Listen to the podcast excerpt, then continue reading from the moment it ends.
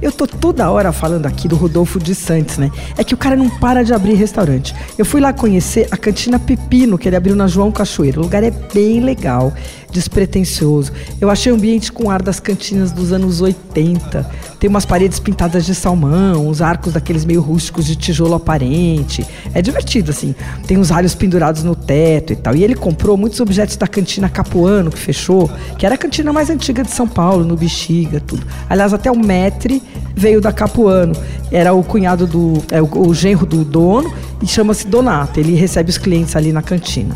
É um lugar bem simpático e faz bem, bastante contraste com esses restaurantes atuais, que são todos mais despojados, cimento, madeira, não sei o quê.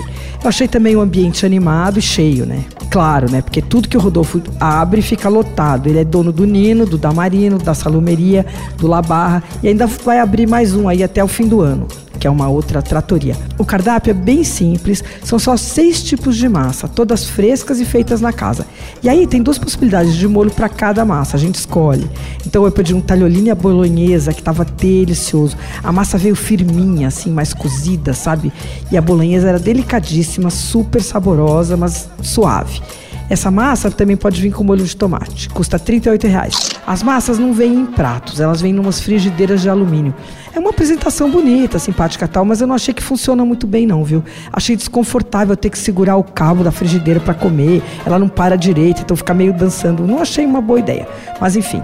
Bom, tem também fettuccine alfredo, aquele molho romano que leva manteiga, creme de leite parmesão. E o fettuccine pode vir também com ragu de costela. Esse custa 45. Ah, o cavatelli vem com o ragu de linguiça ou a la norma, que é um clássico do sul da Itália, né, com berinjela, tomate, ricota. Também ambos custam 45.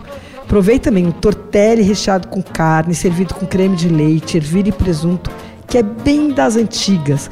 Os italianos chamam esse molho de papalina, mas aqui em São Paulo esse molho ficou famoso na cantina do Giovanni Bruno. E ele chamava de molho à romanesca. Servia com os capeletes. Na minha infância eu achava a coisa mais chique, maravilhosa do mundo. E sabe que eu fiquei bem feliz com esse da cantina Pepino também, viu? Bom, para beber tem os vinhos da carta, mas o vinho da casa vem numa garrafa daquelas bojudas forradas de palha, um quiante. Achei os preços bons, vamos ver se eles não vão subir, né? E fiquei com vontade de voltar lá se a fila permitir. Bom, mas se tiver muito cheio, você vai também sempre ter a alternativa de poder comprar uma massa e um molho num mini empório ali que eles estão montando.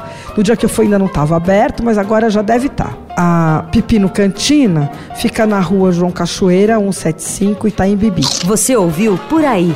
Dicas para comer bem com Patrícia Ferraz, editora do Paladar.